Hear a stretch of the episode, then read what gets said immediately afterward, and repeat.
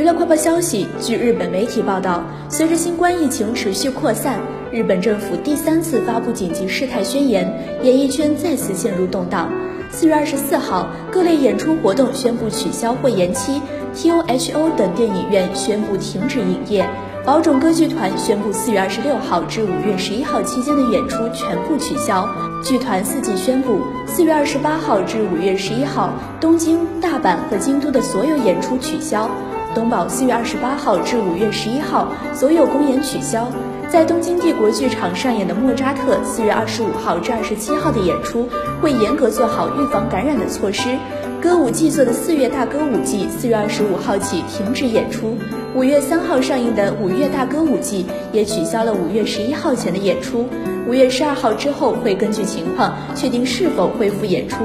原定新国立剧场在此期间主办的演出也全部取消。负责人苦涩地说：“生命最重要。”东京秋叶原 AKB48 剧场也宣布在宣言期间休馆。